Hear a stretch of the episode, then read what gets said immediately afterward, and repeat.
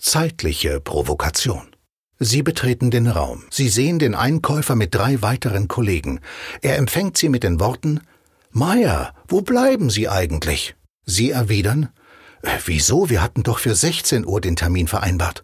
15 Uhr war ausgemacht, meint der Einkäufer energisch. Auch seine Kollegen schauen in ihre Terminkalender und behaupten ebenfalls, der Termin sei für 15 Uhr vereinbart. Meier, soll ich Ihnen mal vorrechnen, was eine Stunde der anwesenden Führungskräfte kostet? Diesen Betrag ziehe ich Ihnen gleich mal vom Angebotspreis ab.